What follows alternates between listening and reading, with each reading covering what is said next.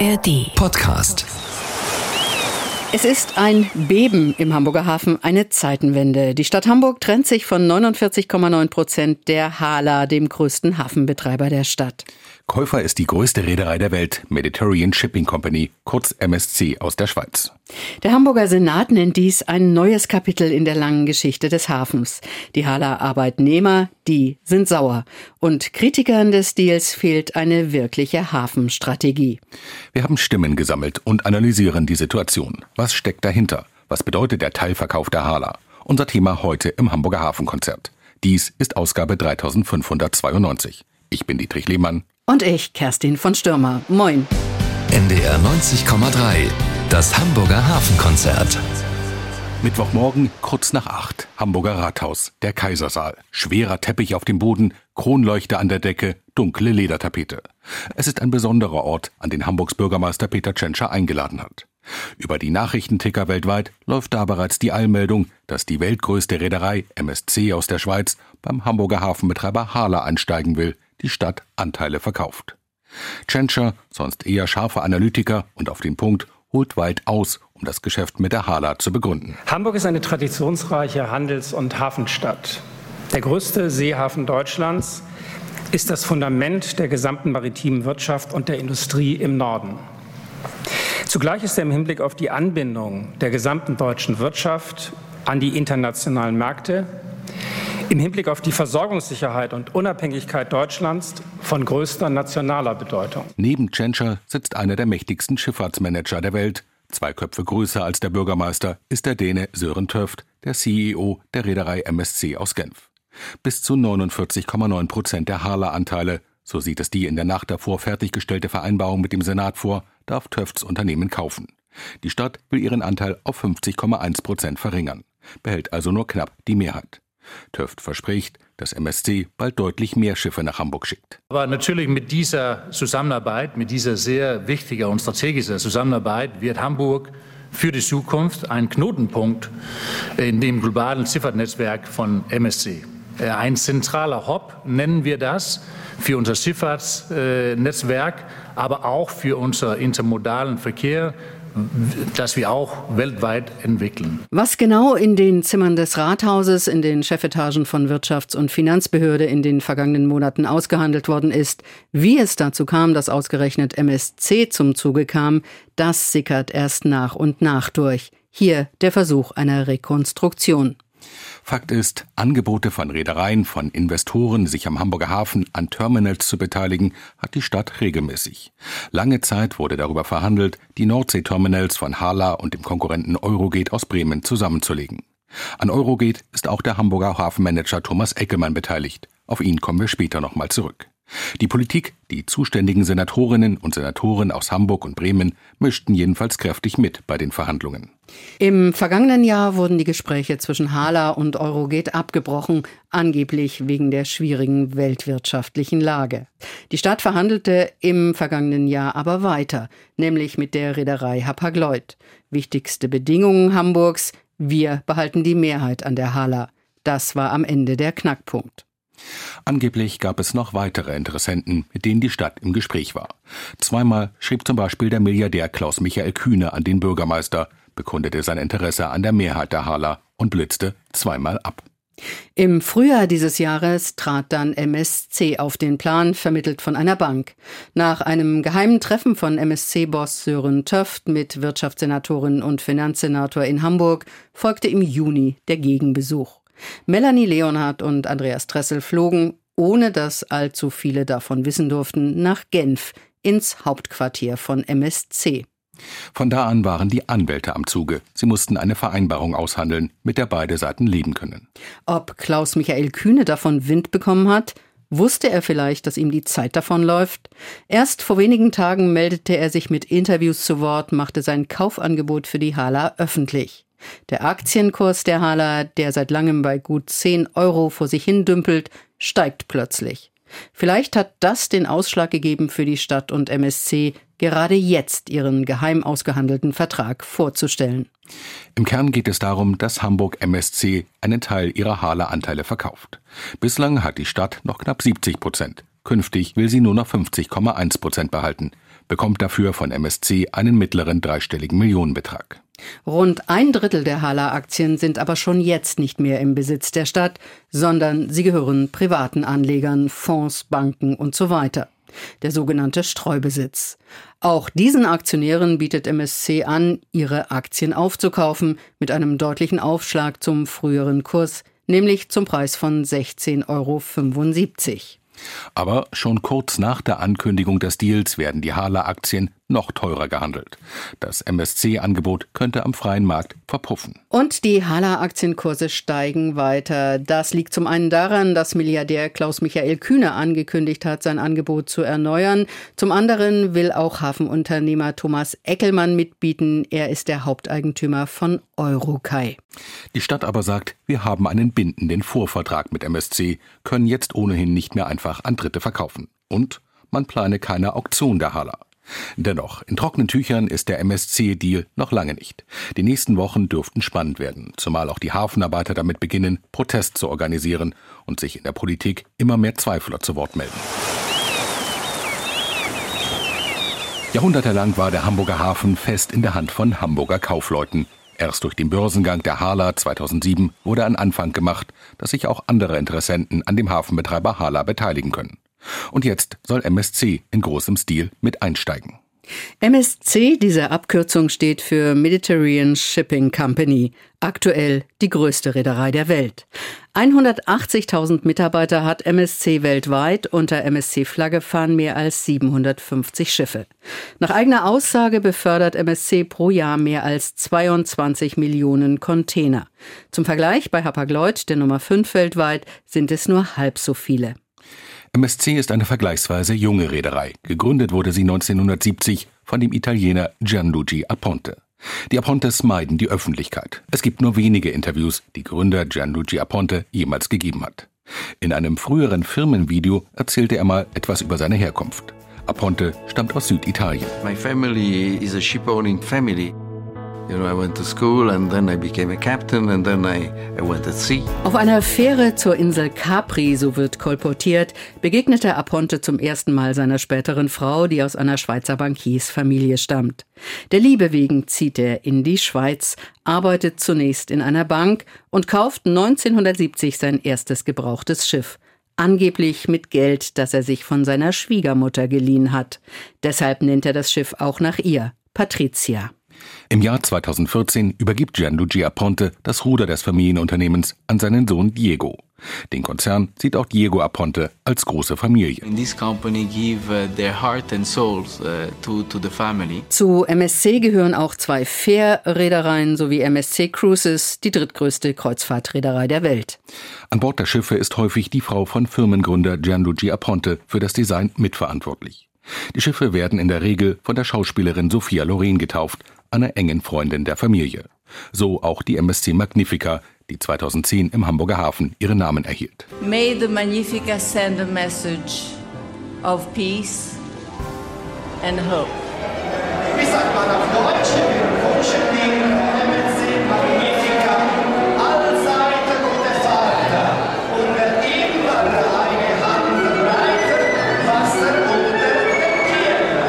In der Frachtschifffahrt war MSC lange Zeit dafür bekannt, alte, gebrauchte Schiffe aufzukaufen und sie noch lange weiterzufahren. In den Anfangsjahren galt die Reederei durchaus als unzuverlässig wegen ihrer alten Flotte. Die Buchstaben MSC wurden gleichgesetzt mit Maybe Ships Come. Also, vielleicht kommen die Schiffe, vielleicht aber auch nicht. Für Skepsis in der Schifffahrtsbranche sorgte auch das schnelle Wachstum der Flotte. Viele fragten sich in den 80er und 90er Jahren, wie machen die das? Woher kommt das Geld für so viel Expansion?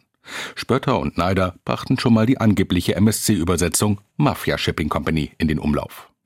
Bis heute ist MSC sehr verschlossen. Zahlen zum Umsatz, zum Gewinn veröffentlicht das Unternehmen nicht. Anfragen von Journalisten, auch von NDR 90,3, ließ das Unternehmen in der Vergangenheit häufig unbeantwortet.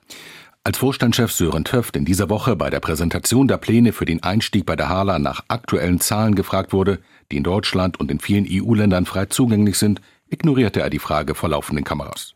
Und sogar als eine Journalistin nachhakte, an wie vielen Häfen denn MSC beteiligt sei, sagte Toft lediglich. Wir sind und wir bleiben ein inhabergeführtes Familienunternehmen. Das heißt, dass die, die Zahlen äh, behalten wir natürlich für uns äh, selber. Aber was ich dazu sagen kann, ist natürlich, wir sind ein Wachstumsunternehmen. Ich glaube, Herr Ponte hat über mehr als 50 Jahren äh, geprüft, dass er hat ein erfolgreiches Unternehmen äh, auf die Beine gestellt, äh, was äh, mittlerweile recht groß geworden ist. Wir können zu Terminal-Beteiligungen sagen, das kann man alles lesen auf die Websites von TIL und AGL, die Beteiligungen, die wir haben, das ist alles, alles offen, da haben wir gar keine Geheimnisse. Um die Frage nach den Hafenbeteiligungen aufzulösen, TIL, die Terminalgesellschaft von MSC, ist an mehr als 70 Hafenunternehmen weltweit beteiligt und bezeichnet sich als eines der Unternehmen, das am schnellsten wächst, wurde erst im Jahr 2000 gegründet und hat mittlerweile nach eigenen Angaben über 30.000 Beschäftigte weltweit. 2021 wurden nach Firmenangaben auf den MSC-eigenen Terminals 64 Millionen Container umgeschlagen. Zum Vergleich, der Hamburger Hafenbetreiber Hala brachte es in dem Jahr gerade mal auf 7 Millionen Container. Und das an allen Terminals in Hamburg und dem Ausland zusammen. Das Hamburger Hafenkonzert bei NDR 90,3. Der Mittwoch dieser Woche, der 13. September 2023, wird später sicher einmal in jedem Geschichtsbuch des Hamburger Hafens stehen. Der Tag, an dem der Senat den Einstieg der größten Reederei der Welt, nämlich MSC, verkündet hat. Ohne Frage ein Wendepunkt. Am Mittwoch habe ich Hamburgs ersten Bürgermeister Peter Tschentscher sprechen können und ihn gefragt, warum die Vereinbarung mit MSC so wichtig ist für seinen rot-grünen Senat. Wir haben mit der strategischen Partnerschaft mit der weltweit größten Reederei MSC jetzt äh, einen starken Partner für die, für die Investition und die Entwicklung des Terminalgeschäfts in Hamburg. Und es gibt Bindungs-, Ladungsbindungszusagen von MSC. Das heißt, MSC wird sein gesamtes Deutschlandgeschäft nach Hamburg verlagern und hat zugesagt, schrittweise äh, Umschlag nach Hamburg zu bringen. Aber Stoßen Sie nicht andere Reedereien möglicherweise auch vor den Kopf, wenn Sie jetzt eben jemand so exklusiv an Bord holen, vor allem größten Hafenbetreiber? Das äh, Konzept und die Strategie, die wir in Hamburg haben, ist Reederei offen. Alle Reedereien sind herzlich willkommen. Sie wissen, dass wir äh, eine Hapag-Lloyd-Beteiligung selber halten. Äh, Hapag-Lloyd hat auch eine Beteiligung an einem Hamburger Terminal. Wir haben eine weite Reederei Costco vor einiger Zeit hier äh, mit einer Terminalbeteiligung an Hamburg gebunden. Und jetzt gibt es eben mit der MSC die dritte große Reederei, die sich hier im Terminalgeschäft engagiert und die zusätzlich eine strategische Partnerschaft eingeht, die langfristig angelegt wird und zu großen Investitionen und wichtigen Entwicklungen beitragen wird. Die Hafenarbeiter sind ja sehr gut organisiert, gewerkschaftlich organisiert und es gibt sehr viel Mitbestimmung. Haben Sie nicht auch Sorge, dass mit Unterstützung der Opposition da ein Feld aufgemacht wird nach dem Motto, wir verkaufen unser Tafelsilber? Die Gewerkschaften und äh, die Arbeitnehmerinnen und Arbeitnehmer im Hafen wissen, wie wichtig es ist, ihre Zukunft zu sichern, indem wir unseren Hafen leistungsfähig weiterentwickeln und eben auch die Nutzung, die Ladungsbindung sichern. Deswegen gab es auch Zustimmung zu äh, der Beteiligung von Costco. Deswegen kritisiert niemand die Hapag-Lloyd-Beteiligung am Terminal Altenwerder. Und äh, auch hier sind die Mitbestimmungsrechte ist äh, die Sozialpartnerschaft gewahrt. Sie ist zugesichert worden von MSC. Insofern ist es auch für die Beschäftigung im Hafen eine sehr gute Nachricht, dass es jetzt diese zusätzliche Schubkraft für unseren Standort gibt. Sie haben angedeutet, es gab auch andere Interessenten am Hamburger Hafen. MSC gilt so im Gemeinde ein bisschen als eine Blackbox unter den Reedereien, obwohl sie ja sehr erfolgreich sind. Ähm, was hat Sie am Ende überzeugt? Ja, es gibt ja immer viele Einwände und äh, MSC ist eine erfolgreiche, auf Wachstum ausgerichtete Reederei. Ähm, wir haben sehr vertrauensvolle Gespräche geführt in den letzten Monaten.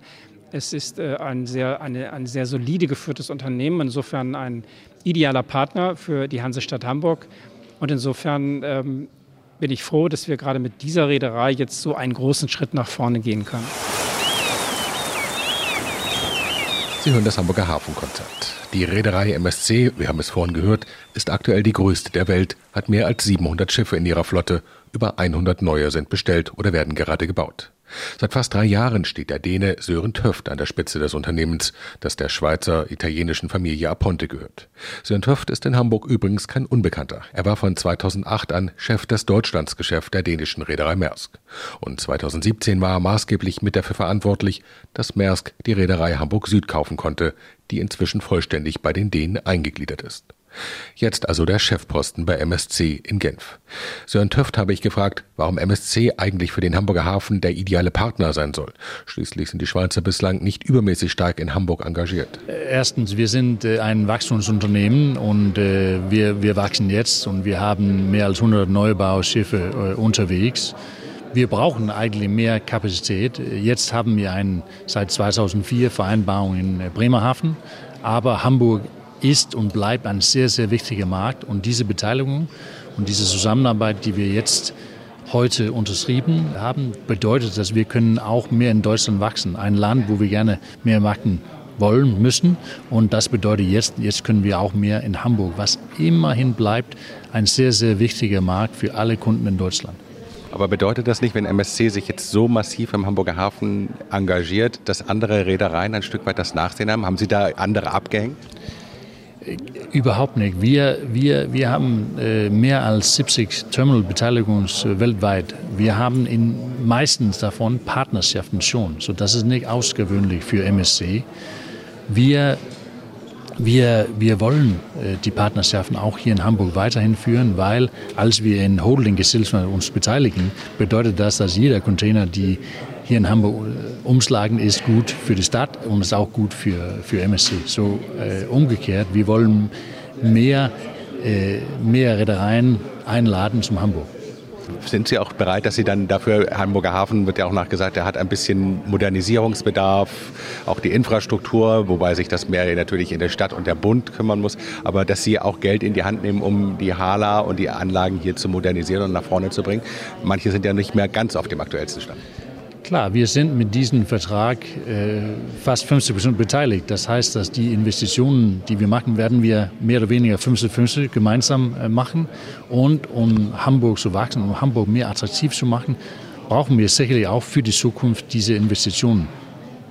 Sie kennen Hamburg ja schon aus einer anderen Funktion. Was für Erinnerungen haben Sie an die Stadt? Ehrlich, ich liebe äh, Hamburg. Ich habe äh, zwei Jahre hier, 2008, 2009 mit meiner Familie hier äh, verbracht. Das war eine sehr, sehr schöne Zeit und äh, ich freue mich, dass ich wieder hier in Hamburg kommen darf und äh, jetzt mit dieser Vereinbarung hoffe ich, hoffe ich, dass ich komme ein bisschen äh, häufiger. Aber die Reederei Hamburg Süd, die Sie, wo ja Sie damals waren, die gibt es nicht mehr. Die ist verschwunden. Ist das auch ein Stück Wehmut dann dabei? Ja, äh, okay, das war in meinem äh, anderen Leben so gesagt, als ich äh, tätig für Maersk äh, waren. Äh, aber ich, ne, ich, denke nicht dran. Ich denke von der Entwicklung von MSC und jetzt glaube ich, dass die Entwicklung von MSC und die Entwicklung von Hamburg und Hafen geht jetzt in einer Hand und ich freue mich, dass wir so eine Entwicklung für die Zukunft machen können. Vielen Dank. Die Firma der Woche, das ist unbestritten die Hamburger Hafen- und Logistik AG, die HALA. Aber wer und was ist eigentlich die HALA? Ein Unternehmen, das mit dem Hamburger Hafen und dessen Erfolgen untrennbar verbunden ist. Angefangen hat es 1866. Damals wird die staatliche Kai-Verwaltung gegründet. Sie baut Hamburgs erste moderne Hafenanlage am Sandtorkai, die weltweit als Vorbild für ähnliche Anlagen dient. Hier wird der Grundstein für den Aufstieg Hamburgs zum Welthafen gelegt. Wenige Jahre später, 1885, wird die Hamburger Freihafen Lagerhausgesellschaft HFLG aus der Taufe gehoben. Ihr Auftrag? Sie soll das damals größte und technisch fortschrittlichste Logistikzentrum, die Hamburger Speicherstadt, errichten und betreiben. Pünktlich zum Zollanschluss Hamburgs an das Deutsche Reich 1888 ist der erste Bauabschnitt der Speicherstadt fertig. Er umfasst bereits 60 Prozent der späteren Gesamtfläche. Dieser weltweit größte Lagerhauskomplex sorgt dafür, dass der Hamburger Hafen bis zum Beginn des Ersten Weltkriegs zu den Top 3 der weltweiten Häfen gehört. 1935 fusionieren die staatliche Kai-Verwaltung und die HFLG. Und 1939 wird das neue Unternehmen, das Umschlag und Lagerung unter einem Dach vereint, in Hamburger Hafen- und Lagerhaus-Aktiengesellschaft umbenannt. Dann der Zweite Weltkrieg. Danach sind die Schäden auch im Hafen enorm groß. 90 Prozent der Kaischuppenfläche sind zerstört, zwei Drittel aller Lagerhäuser unbrauchbar. Es können nur noch so viele Güter umgeschlagen werden wie einst 1865. Die Nachkriegsjahrzehnte sind eine gute Zeit für die Hala, geprägt von zahlreichen Innovationen im Hafen. 1951 werden erstmals Gabelstapler eingesetzt, die die schwere Handarbeit mit der Sackkarre ablösen. Und 1961 wird mit dem Bau des modernsten Bananenschuppens Europas begonnen. Elektrische Förderbänder transportieren Bananen wettergeschützt aus den Schiffen in die Lagerhallen. Ab 1968 setzt der Hafen auf Container. Das erste Vollcontainerschiff, die American Lancer, erreicht den Burchard-Kai. Der damalige Wirtschaftssenator Helmut Kern hatte die Bedeutung der Boxen für den Hamburger Hafen schnell erkannt. Ich habe 1966 bei einer Amerikareise gesehen, wie der erste wirkliche gewerbliche Güterverkehr per Container zwischen Port Elizabeth und Puerto Rico funktionierte und mir war völlig klar, das ist eine Revolution. Neue Terminals werden gekauft und gebaut. Der Fall des Eisernen Vorhangs und die Wiedervereinigung sorgen dafür, dass das Unternehmen Ende der 80er, Anfang der 90er Jahre neuen Schwung bekommt. Helmut Kern ist inzwischen Hala-Chef. Wir wissen an manchen Wochenenden überhaupt nicht mehr, wie wir es hier schaffen sollen. Das heißt, es brummt so richtig. Das ist auf der einen Seite sehr schön, auf der anderen Seite kann so eine Entwicklung auch sehr schnell in zu hohen Kosten überschlagen. Weil sie in dem Augenblick, wo sie nicht mehr rationell wirtschaften können, wo ihnen der, die Terminals so volllaufen, dass sie dauernd unnötige Zwischenverkehre einlegen müssen, um den Verkehr überhaupt noch zu bewältigen, dann kommen sie sehr schnell in hohe Kosten und in nicht mehr ausreichende Erträge. 2002 wird das Containerterminal Altenwerder eingeweiht. Es ist das weltweit modernste Containerterminal mit dem höchsten Automatisierungsgrad. Der Standort wird sich allerdings Jahre später als problematisch erweisen, denn die Köhlbrandbrücke ist zu niedrig für die großen Containerschiffe von heute.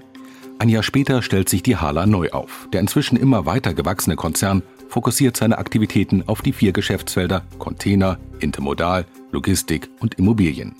Ein großes Investitionsprogramm soll den Hafen zukunftsfähig machen und mehr Ladung nach Hamburg bringen. 2005 dann der Namenswechsel. Aus der Hamburger Hafen- und Lagerhaus Aktiengesellschaft wird die Hamburger Hafen- und Logistik AG. Die Stadt Hamburg ist Eigentümerin der Hala. Immer wieder jedoch gibt es Vorstöße, Anteile am Unternehmen zu verkaufen. CDU-Bürgermeister Ole von Beust sucht Mitte der 2000er Jahre einen Investor, der die Mehrheit übernehmen kann. Zu den Interessenten zählt etwa die Deutsche Bahn oder der Baukonzern Hochtief. Die Mitarbeiter laufen dagegen Sturm, drohen, den Containerverkehr lahmzulegen und bekommen Rückendeckung von Altbürgermeister Henning Foscherau von der SPD. Wie wollen wir denn den Anschluss behalten an künftige Zukunftsentwicklungen in der Hafentechnologie, wenn wir gar keinen eigenen Hafen mehr haben?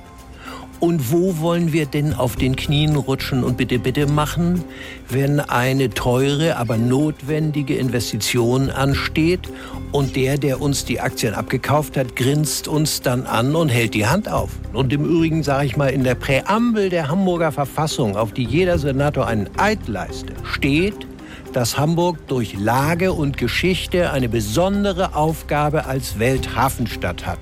Dazu gehören auch die Instrumente, die darf man nicht aus der Hand geben. 2007 die Kehrtwende von Bürgermeister Ole von Beust. Nur 30 Prozent der Hala sollen an die Börse gebracht werden. Die Hala-Mitarbeiter sind erleichtert. Natürlich toll, super. So haben uns das alle gewünscht. So kommen wir auch zu Geld. So behalten die Bürger den Hafen. Einzig richtige Entscheidung. Das ist auch das, was wir wollen. Aber ein bisschen Erleichterung ist schon dabei. Ich würde sagen, das ist schon ein Erfolg. Also doch, würde ich sagen, ja, alles klar. Ja, finde ich gut. Das ist ja unser Erfolg, sage ich mal. Die Hala gehört dem Stadt Hamburg. Und das sollte es auch bleiben. Schon kurz nach der Entscheidung für den Börsengang wird die Hala schwer von der nächsten Krise getroffen. Die Lehman-Pleite lässt die Weltwirtschaft einbrechen. Hala-Chef damals ist Klaus-Dieter Peters. In der Krise hat sich allerdings herauskristallisiert, dass die Anbindung eines Hafens an das Hinterland noch wichtiger ist als nur der produktive und der schnelle Umschlag auf der Wasserseite. Wir werden insofern den Ausbau der Terminals und Depots im Binnenland vorziehen und unsere Eisenbahngesellschaften, unsere Intermodalaktivitäten stärken. Und das tut das Unternehmen. Denn längst ist die Hala kein reines Hamburger Umschlagsunternehmen mehr, sondern sie hat auch mehrere Terminals im Ausland, im ukrainischen Odessa, in Litauen, seit neuestem in Italien. Und natürlich eigene Bahnlinien, die unter dem Namen Metrans betrieben werden. Mit dem sogenannten Intermodalverkehr verdient die Hala mindestens genauso viel wie mit dem reinen Warenumschlag im Hafen. Trotzdem, die drei Hamburger Containerterminals sind nach wie vor besonders wichtig. Das Terminal Burchardkai in Waltershof, das am Tollerort und das in Altenwerder. Seit 2017 ist Angela Titzrath Vorstandsvorsitzende der Hala. Die Managerin, die vorher als Postvorständin tätig war, kommt mit neuen Ideen. So will sie zum Beispiel die Container mittels Magnetschwebebahn durch eine Röhre befördern. Das Ganze heißt Hyperloop. Angela Titzrath 2018. Das ist ein mutiges, ein visionäres Vorhaben, das wir mit unseren amerikanischen Partnern heute hier starten. Die Idee von Hyperloop wird 2022 ad acta gelegt. Die weltweite Konjunkturentwicklung heute trifft auch das Geschäft der Hala als europäisches Logistikunternehmen. Um die Zukunfts- und Wettbewerbsfähigkeit des Unternehmens zu stärken, werde man sich konzentriert auf die Entwicklung nachhaltiger, innovativer und profitabler Logistiklösungen kümmern, so Angela Titzrath vor wenigen Wochen. Die Hala als weltweit agierender Konzern. Der Hamburger Hafen ist, so scheint es, nur noch ein Teil der unternehmerischen Aktivitäten. Das sogenannte Speicherstadtrathaus an der Ecke St. Annen 1 ist zwar die Konzernzentrale der Hala, aber längst nicht mehr das Zentrum der geschäftlichen Aktivitäten. Das Hafenkonzert bei NDR 90,3. Was bedeutet der geplante Einstieg der Schweizer Reederei MSC im Hamburger Hafen? Das ist unser Thema heute. Um dieser Frage nachzugehen, habe ich mich mit Wirtschaftssenatorin Melanie Leonard verabredet. Sie hat zusammen mit Finanzsenator Andreas Dressel das Geschäft im Geheimen eingefädelt. Frau Leonard, ist der MSC-Deal für Sie der Beginn einer neuen Epoche, ein historischer Einschnitt? Das würde ich schon sagen. Ähm, wir haben gemeinsam mit der größten Reederei der Welt eine strategische Partnerschaft zur Weiterentwicklung der Hala vereinbart. Das ist aus meiner Sicht ein wichtiger Schritt für den Hamburger Hafen. Es wird positive Effekte haben können, auch auf alle anderen Bereiche im Hafen. Und insofern ähm, glaube ich, ist das eine gute Nachricht. Warum gerade MSC? Warum nicht Hapag-Lloyd? Warum nicht CMA? Es gab ja viele Reedereien, die grundsätzlich erstmal sich offen für sowas zeigen und die auch weltweit auf Einkaufstour sind. Tatsächlich ist es so, dass die allermeisten Akteure an Terminalbeteiligungen interessiert sind. Darüber reden wir jetzt ja gerade nicht. So, es geht um eine strategische Partnerschaft für die Weiterentwicklung des Gesamtunternehmens über ein Terminal hinaus. Und da haben wir als Stadt Maßgaben uns politisch gegeben. Und eine Maßgabe lautet, wir möchten gerne im Besitz der Mehrheit bleiben.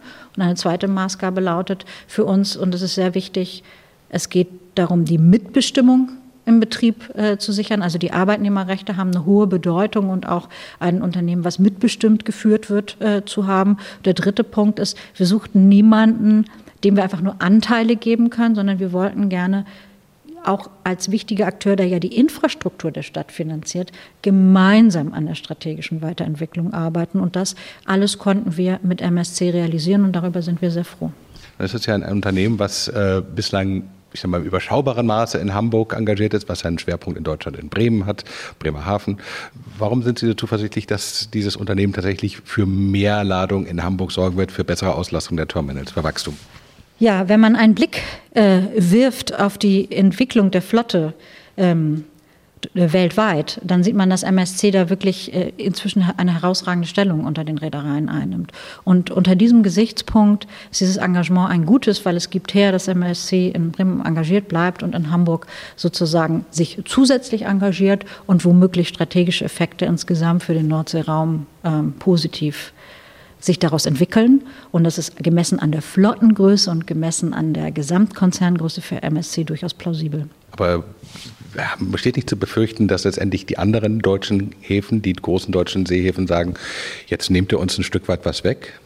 Also es ist nicht auszuschließen, dass die Häfen das befürchten, aber das ist nicht der Fall. Das ist überhaupt nicht der Fall. Es geht auch nicht darum, was aus Wilhelmshaven wegzunehmen oder aus Bremerhaven. Es geht darum, Hamburg zu stärken, die Hala weiterzuentwickeln, Arbeitsplätze zu sichern hier vor Ort und einen Impuls für die Hafenentwicklung zu setzen. Das ist der Hintergrund. Wir reden seit Jahrzehnten über eine norddeutsche Hafenkooperation.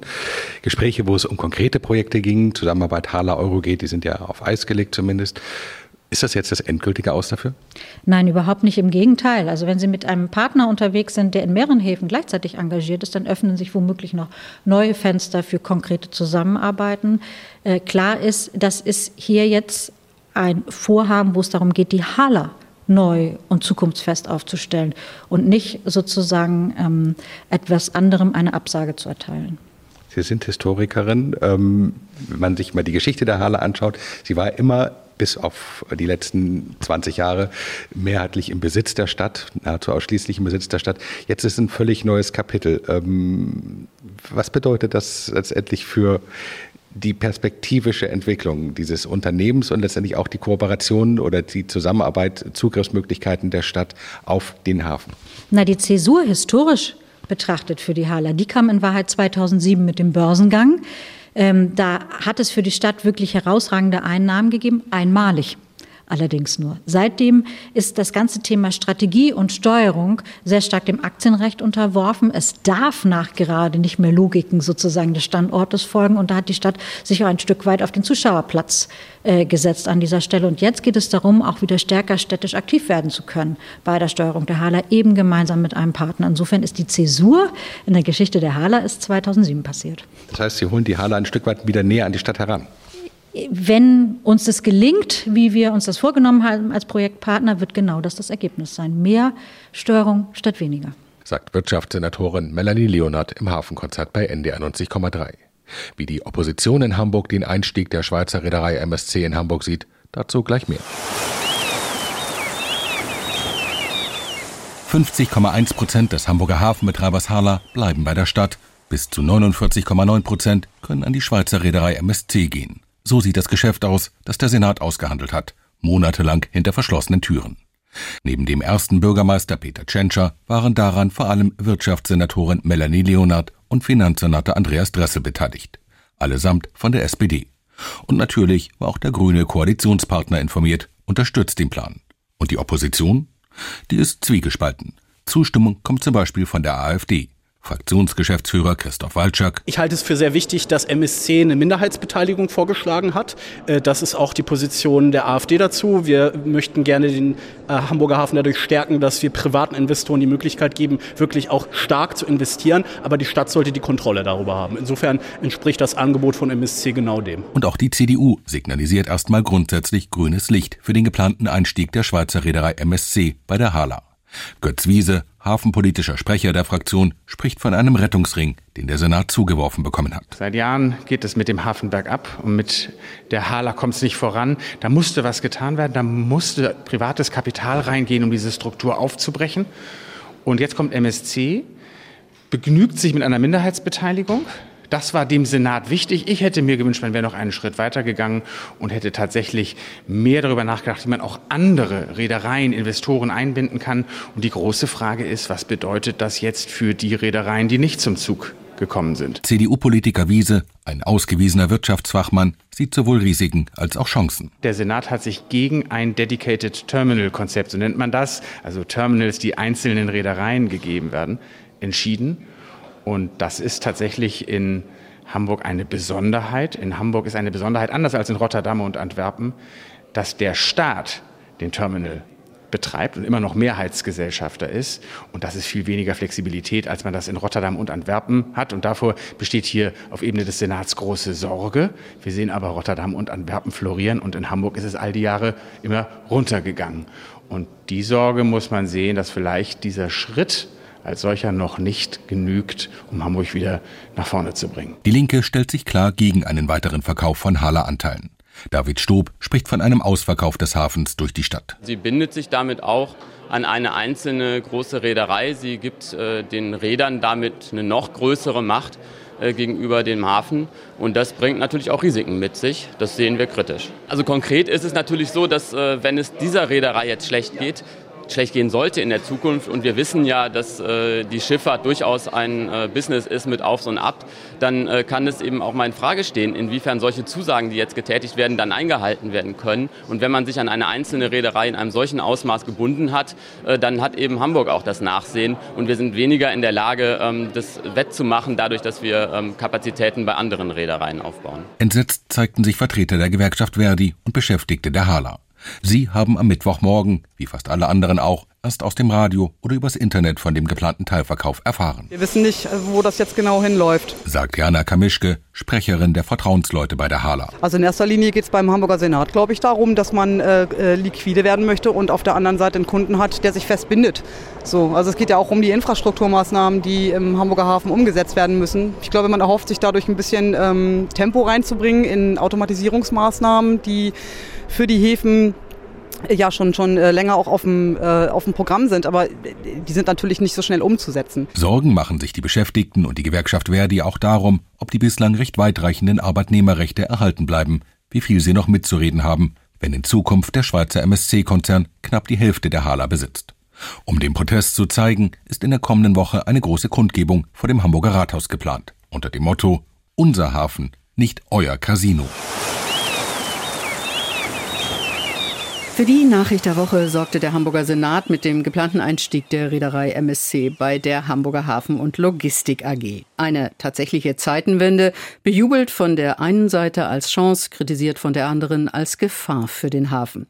Ich bin jetzt verabredet mit dem Ökonomen Henning Vöpel. Er ist Vorstand des Zentrums für europäische Politik. Henning Vöpel, wie war denn Ihre Reaktion, als Sie die Pressekonferenz von Tschentscher, Leonhardt und Dressel am vergangenen Mittwochmorgen sahen? Ich war sehr erstaunt von dieser Nachricht, weil ja im Vorfeld hieß es, äh, kein privaten Investor in unmittelbarer Funktion des Hafens. Ähm, das Angebot von Kühne wurde ja zwei Tage vorher, glaube ich, noch relativ offensiv auch von der Politik zurückgewiesen. Und umso mehr überraschte natürlich der Einstieg von MSC wenige Tage später. Und ähm, das überraschte, weil es eben doch eine Kehrtwende war. Ich verstehe, dass man eine solche Nachricht natürlich dann abseits der Öffentlichkeit äh, vertraulich behandeln muss. Die Frage, die sich nun stellt, ist, was bezweckt eigentlich die Stadt mit diesem Einstieg? Ähm, diese Frage ist aus meiner Sicht ungelöst, unbeantwortet. Man spricht von einem strategischen Partner, aber die Frage ist nach der Strategie. Wenn die Strategie fehlt, aber auf der anderen Seite natürlich äh, gearbeitet wird, schon länger gearbeitet wird an einem Konzept für die deutschen Seehäfen, hätte man da nicht erstmal auf das Konzept warten müssen? Unbedingt, ähm, denn dieses ähm, Konzept der national, die nationale Hafenstrategie, die wird äh, für dieses Jahr noch erwartet. Die Forderung Hamburgs war ja auch laut geworden nach äh, Milliardenhilfen eigentlich vom, vom Bund aus Berlin. Und äh, dies ist natürlich ein Deal, der womöglich eine norddeutsche Hafenallianz, Hafenkooperation, die immer angedacht war, äh, versperrt. Also die Tür ist wieder zu, die war ja offen und deshalb ist auch fraglich, ob man jetzt ähm, die, die Hilfen, die Finanzhilfen aus Berlin wirklich noch erwarten kann. Denn der Konkurrenzkampf zu den Häfen in Bremerhaven und Wilhelmshaven, der ist eröffnet. Immer weniger Containerumschlag im Hamburger Hafen. Ist MSC da sowas wie eine Notlösung? Naja, also man muss sehen, dass im, im Hafen äh, und im Hafenwettbewerb äh, gerade strukturelle Veränderungen seit vielen Jahren im Grunde im Gange sind. Also die Räder schließen sich zusammen. Ähm, eine enorme Marktkonzentration hat stattgefunden. Das heißt, die haben enorm an Marktmacht gewonnen, haben sich jetzt verschiedentlich an Terminals und Hafeninfrastruktur beteiligt. Das heißt, die machen ihr eigenes Spiel und deshalb ist gefährlich, da mit öffentlichem Geld im Grunde dann mh, an private Investoren heranzutreten, von ihnen ihrerseits Investitionen zu verlangen, ähm, denn dieses öffentliche Geld könnte versickern. Und dieses Spiel, wohin wird eigentlich Ladung verlagert, das ist für die Politik, glaube ich, sehr undurchschaubar. Das muss man erst verstehen, bevor man sicher sein kann, dass da wirklich Ladung nach Hamburg kommt. Wenn man MSC anschaut, dann sieht man durchaus eine Strategie des Konzerns an äh, Beteiligung an Häfen und so weiter. Ähm, wenn ich das recht verstehe, bestünde durchaus auch die Möglichkeit, dass MSC mit dieser Beteiligung möglicherweise auch Hamburg und die Konkurrenz in Hamburg ausbremst. Das kann in der Tat passieren. Das befürchtet man ja auch, dass Hapag-Lloyd, also der, der Hamburger, die Hamburger Stammreederei gewissermaßen, äh, womöglich verdrängt werden könnte. Und das würde erklären, warum nicht nur hier, sondern auch bei anderen großen Beteiligungen von marktbeherrschenden Unternehmen eine Beteiligung äh, vordergründig so aussieht, als ob man sich engagieren wollte, dort, wo die Beteiligung stattgefunden hat. Aber es gibt so eine Hidden Agenda, also eine, ein, einen strategischen Winkelzug, den man von außen nicht nachvollziehen kann. Das heißt, das Gegenteil könnte intendiert sein, dass man womöglich Aktivität und Rendite woanders machen möchte als unbedingt in Hamburg. Wenn Sie sich anschauen, zum einen den Hafenentwicklungsplan, den es vor ein paar Monaten gab, zum anderen jetzt MSC und die Beteiligung an der Hala, ist die Politik dem Hafengeschäft, dem internationalen gewachsen? Die Frage kann man in der Tat stellen und der Eindruck vermittelt sich und verstärkt sich eigentlich auch, dass man doch nach wie vor ein strategisches Defizit im, im Hafen, vielleicht auch in der Standortpolitik insgesamt hat. Man klammert sich am Hafen und man müsste sich, glaube ich, dann doch stärker lösen. Also wenn man wirklich andere Entwicklungspfade realisieren und erschließen will für Hamburg, müsste man erkennen, dass jetzt eigentlich, wo wirklich Milliardeninvestitionen anstehen, eine historische Chance dafür bestünde, einen anderen Entwicklungspfad für die Stadt insgesamt einzuschlagen und damit gar nicht den Hafen zurückzubauen oder klein zu machen, aber in Kooperation mit den anderen Häfen an Bedeutung zu gewinnen, auch im maritimen Teil, aber auch andere äh, sehr innovative und zukunftsträchtige Branchen für Hamburg zu entwickeln. Und das wäre eigentlich jetzt eine gute Zeit dafür.